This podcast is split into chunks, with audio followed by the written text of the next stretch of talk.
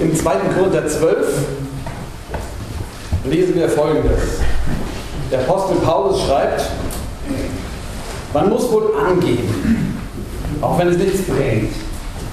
Dann will ich jetzt auf Erscheinungen und Offenbarungen des Herrn zu sprechen kommen. Ich weiß von einem Menschen, der zu Christus gehört, der wurde vor 14 Jahren bis in den dritten Himmel gehoben. Ich weiß nicht, ob er sich dabei in seinem Körper befand, genauso wenig weiß ich, ob er außerhalb seines Körpers war. Gott allein weiß es. Ich weiß, was mit diesem Menschen geschah. Wie gesagt, ob es mit seinem Körper geschah oder ohne seinen Körper, weiß ich nicht. Das weiß nur Gott allein. Ich weiß aber, dass er in das Paradies emporgehoben wurde. Dort hört er unsagbare Worte, die kein Mensch aussprechen darf. Im Hinblick auf diesen Menschen will ich angeben. Aber in, im Hinblick auf mich selbst kann ich nur mit meiner Schwäche angeben. Wenn ich allerdings tatsächlich angeben wollte, würde ich mich damit noch nicht einmal zum Narren machen. Ich würde einfach nur die Wahrheit sagen und ich verzichte aber darauf. Denn man soll mich nur nach dem beurteilen, was man direkt von mir sieht oder hört. Auch wenn diese Offenbarungen wirklich außergewöhnlich sind. Aber damit ich mir nichts darauf einbilde, ließ Gott meinen Körper mit einem Stachel durchbohren. Ein Engel des Satans darf mich mit Fäusten schlagen, damit ich wirklich nicht überheblich werde. Dreimal habe ich deswegen zum Herrn gebetet, ihn wegzunehmen. Aber der Herr hat zu mir gesagt, du brauchst nicht mehr als meine Gnade, denn meine Kraft kommt gerade in der Schwäche voll zur Geltung. Ich gebe also gerne mit meiner Schwäche an, denn dann kann die Kraft von Christus bei mir einziehen. Deshalb freue ich mich über meine Schwäche, über Misshandlung, Not, Verfolgung und Verzweiflung. Ich erleide das alles für diese Kraft von Christus. Denn nur wenn ich schwach bin, bin ich wirklich stark.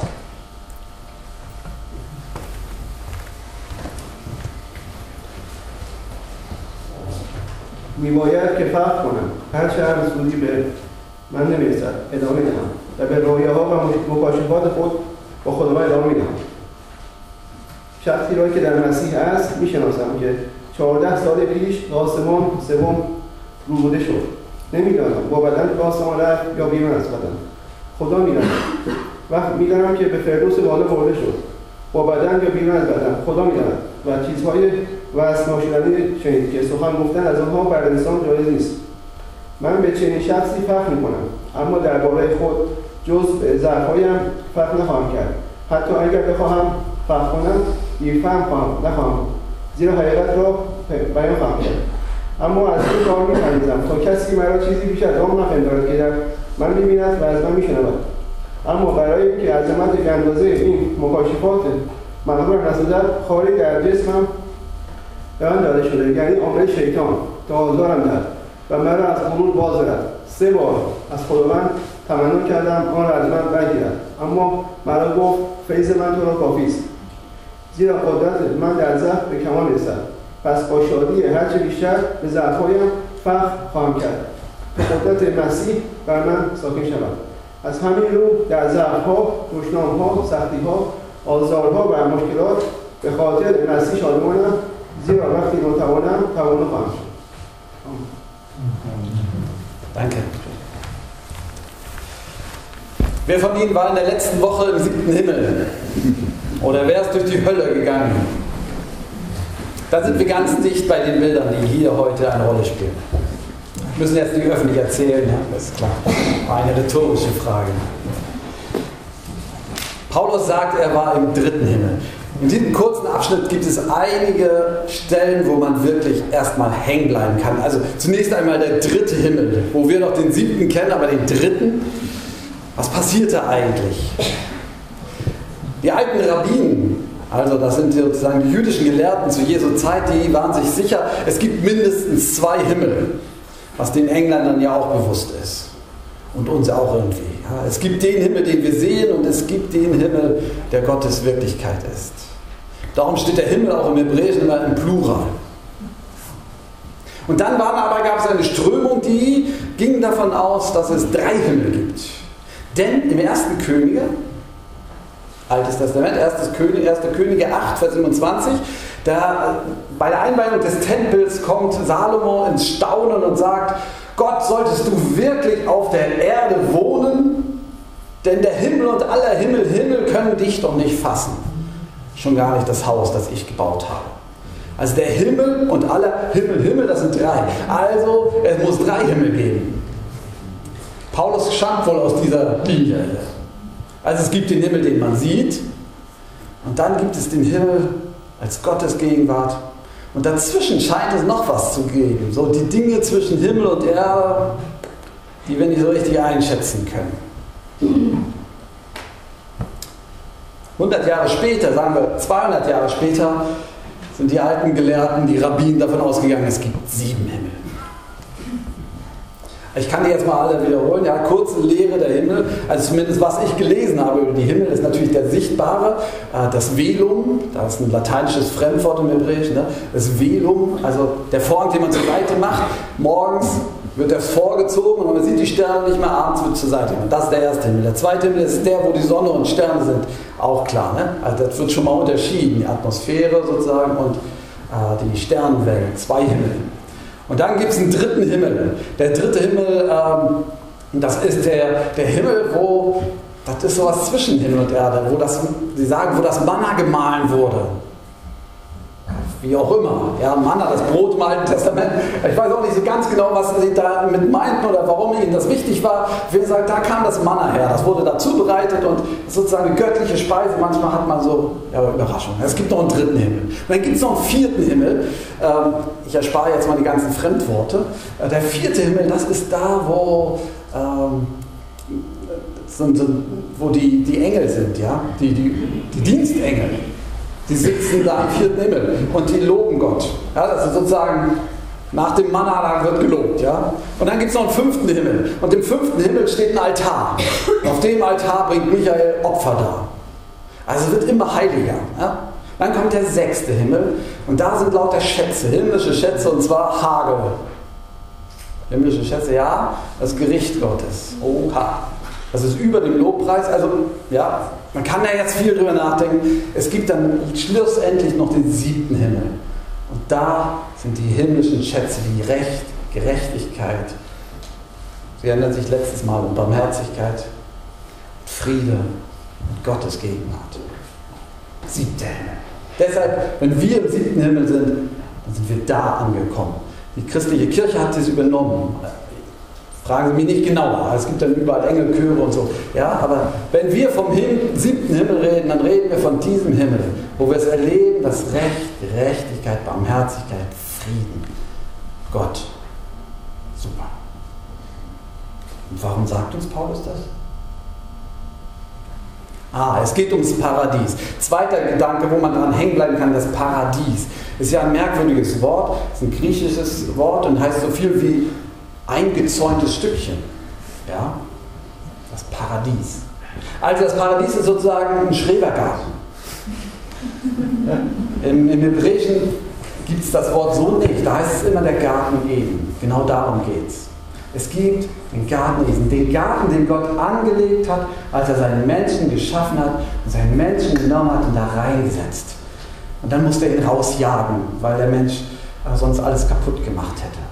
Aber die Verheißung, die Sehnsucht steht, eines Tages wird Gott uns wieder in diesen Garten reinlassen. Das Paradies. Eines Tages werden wir nicht mehr gegen das Chaos kämpfen, sondern da sein. Und Paulus sagt, ich war im dritten Himmel und im Paradies. Pff, wie sollen wir uns das vorstellen? Hm. Noch ein drittes, woran man hängen bleiben kann. Ganz im Gegensatz dazu, weiter hinten steht, dass Gott den Stachel in den Körper von Paulus gesteckt hat. Moment, müssen wir das auch noch klären. Also der Stachel, was kann damit gemeint sein? Ich kann Ihnen verraten, solange es da steht, rätseln die Menschen, was Paulus uns hier eigentlich sagen will.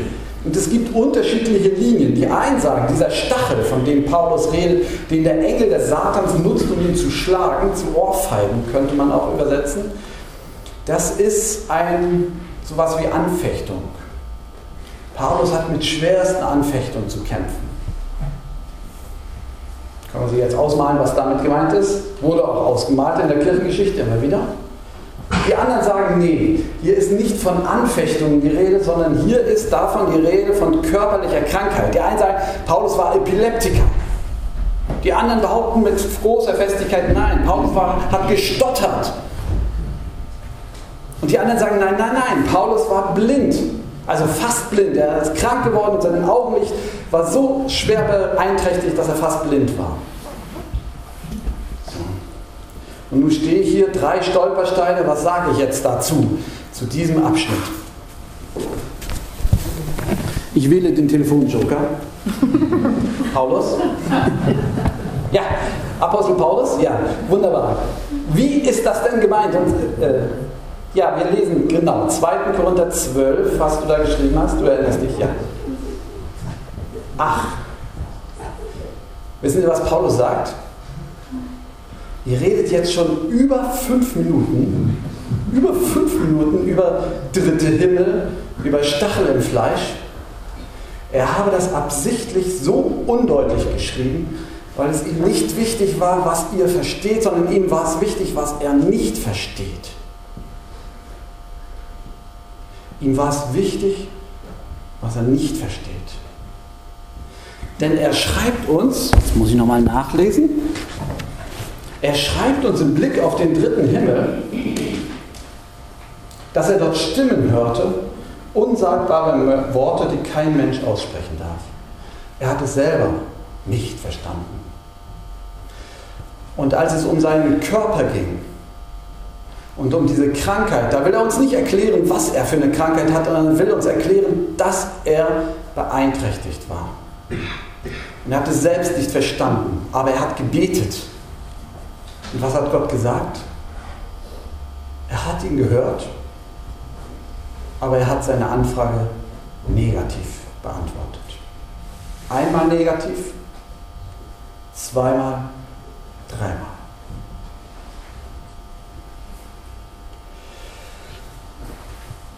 Wie gehen wir jetzt damit um?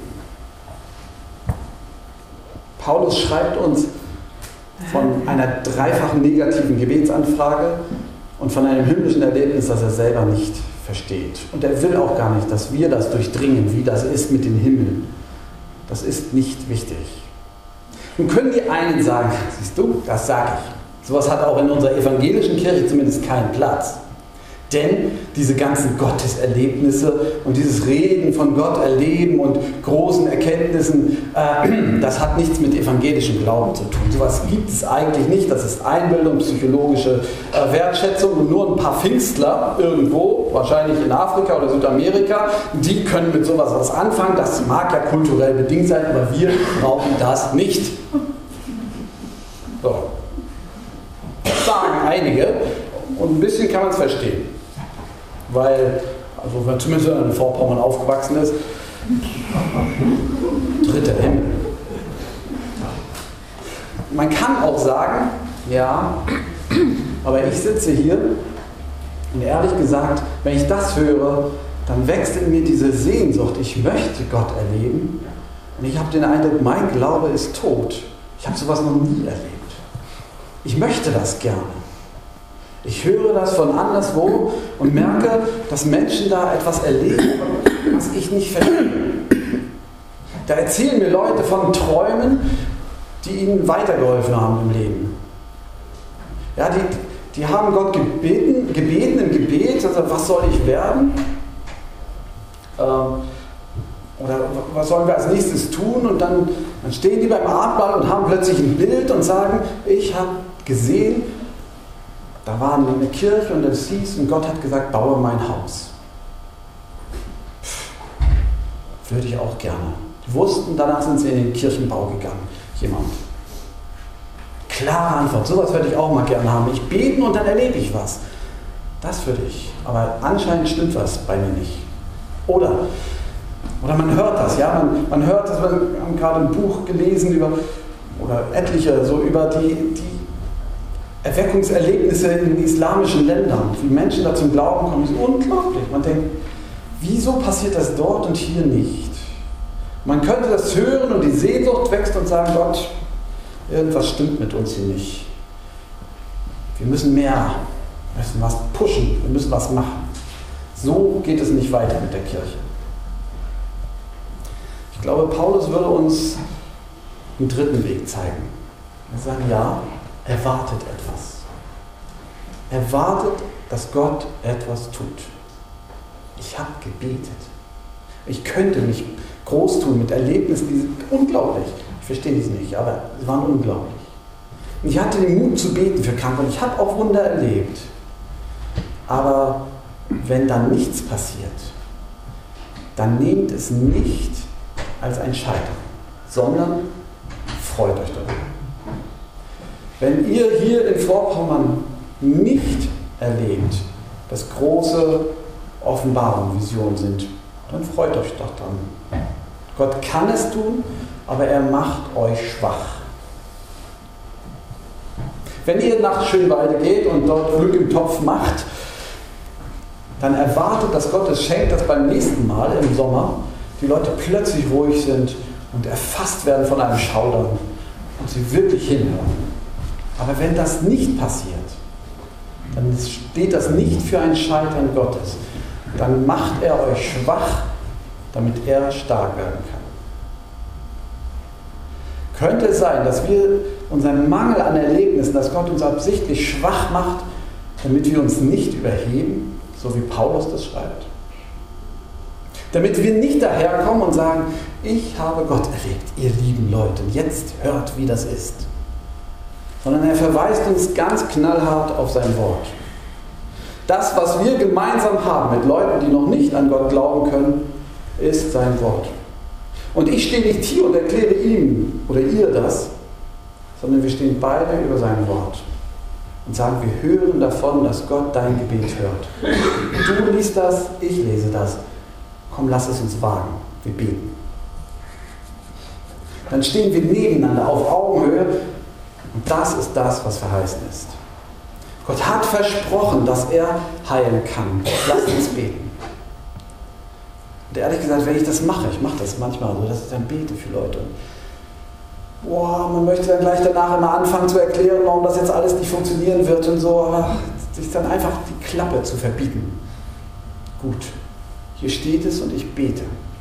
Gerade diese Woche, gerade habe ich das gehört, ist wieder was passiert, wo wir für gebetet haben. Wirklich gebetet und gehofft haben. Gott hat es nicht geschenkt. Dass wir uns auf diese Stufe stellen. Sagen, du hast es versprochen. Du kannst mitmachen. Komm, wir fragen ihn. Ich glaube, er ist da, du glaubst es nicht, aber wir beten mal zusammen. Hast du Lust? Das ist die Schwachheit, wo Jesus stark wird. Mitten in unserer Stadt. Es ist viel besser, glaube ich, als wenn wir die Erleuchteten sind und den Unerleuchteten etwas verzellen. Also, also vertellen oder erzählen. Dann müssen Sie sich aussuchen, was ich gesagt habe. So. Paulus schreibt, ich habe ihn dreimal gebeten, aber der Herr hat zu mir gesagt, du brauchst nicht mehr als meine Gnade, denn meine Kraft kommt gerade in der Schwäche voll zur Geltung. Das gleiche gilt, glaube ich, auch bei der Krankheit.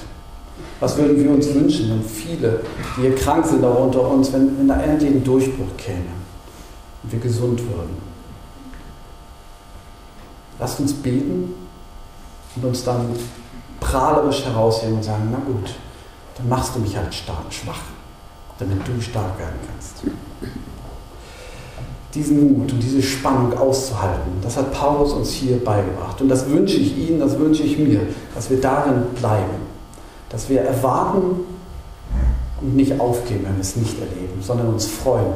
Weil wenn wir schwach sind, dann wird er noch stärker werden. Und der Friede Gottes, der höher ist als all unsere Vernunft, der bewahre unsere Herzen und Sinne, egal ob wir uns gerade im siebten Himmel oder in der Hölle fühlen.